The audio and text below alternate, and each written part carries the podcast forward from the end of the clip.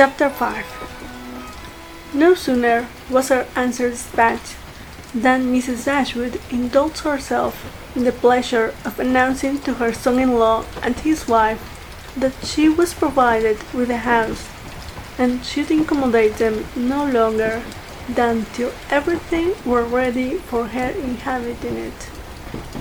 They heard her with surprise. Mrs. John Dashwood said nothing, but her husband secretly hoped that she would not be settled far from Norland. She had great satisfaction in replying that she was going into Devonshire.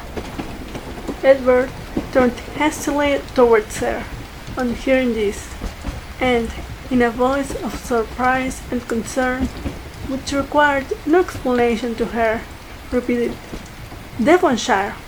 Are you indeed going there? So far from hence. And to what part of it? She explained the situation. It was within four miles northward of Exeter. It is but a cottage, she continued, but I hope to see many of my friends in it.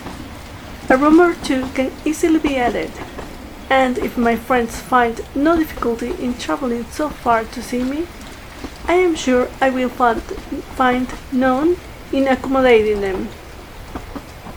She concluded with a very kind invitation to Mr. and Mrs. John Dashwood to visit her at Barton, and to Edward she gave one with still greater affection.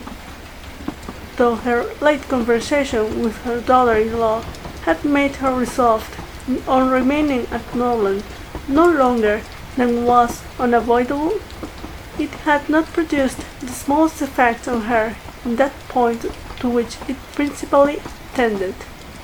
To separate Edward and Elinor was as far from being her object as ever, and she wished to show Mrs. John Dashwood, by this pointed invitation to her brother, how totally she disregarded her disapprobation of the match.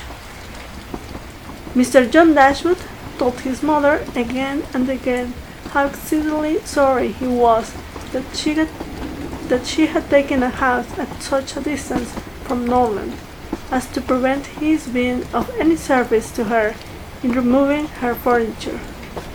He really felt consciously vexed on the occasion, for the very exertion to which he had limited the performance of his promise to his father was by this arrangement rendered impracticable. The furniture was all sent around by water. It chiefly consisted of household linen, plate, china, and books, with a handsome pianoforte of Marianne's. Mrs. John Dashwood saw the packages depart with a sigh. She could not help feeling, feeling it hard that as Mrs. Dashwood's income would be so trifling in comparison with her own, she should have any handsome article of furniture. Mrs. Dashwood took the house for a twelvemonth. It was already furnished, and she might have immediate possession.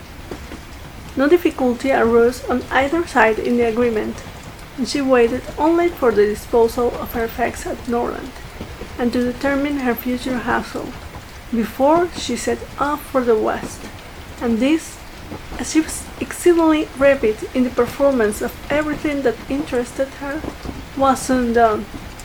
The horses which were left were left her by her husband had been sold soon after his death, and an opportunity now offering of disposing of her carriage, she agreed to sell that likewise at the earnest advice of her eldest daughter. For the comfort of her children had she consulted only her own wishes, she would have kept it, but the discretion of Elinor prevailed.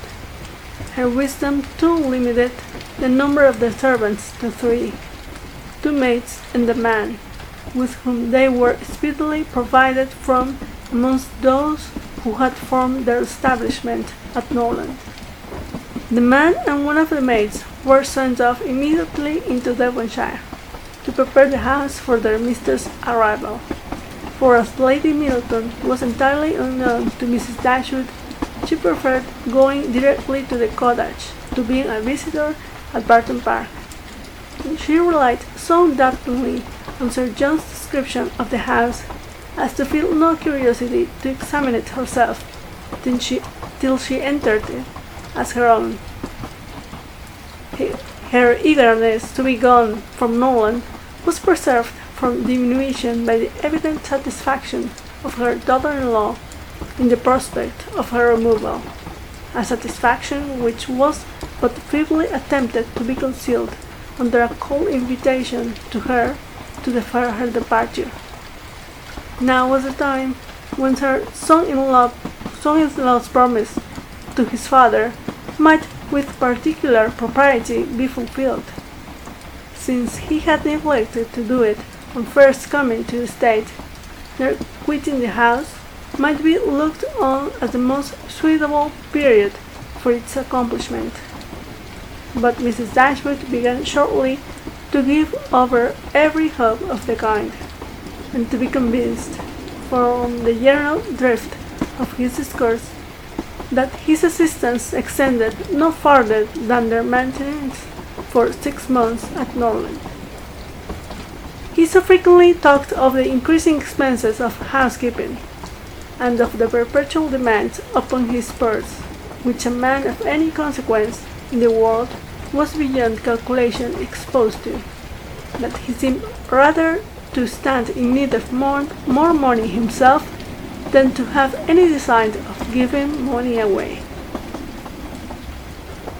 In the very few weeks from the day which brought Sir John Middleton's first letter to Norland, everything was so far settled in their future abode as to enable Mrs. Dashwood and her daughters to begin their journey. Many were the tears shed by them in their last adieu to a place so much beloved. Dear, dear Norland, said Marianne, as she wandered along before the house on the last evening of their being there. When shall I cease to write you? When learn to feel a home elsewhere? Oh, happy house, could you know what I suffer in now viewing you from this spot, from whence perhaps I may view you no more? And you, you will know trees, but you will continue the same. No leaf will decay because we are removed, nor any branch become motionless although we can observe you no longer.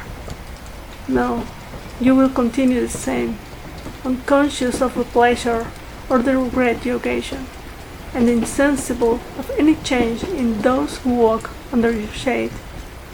But who will remain to enjoy you?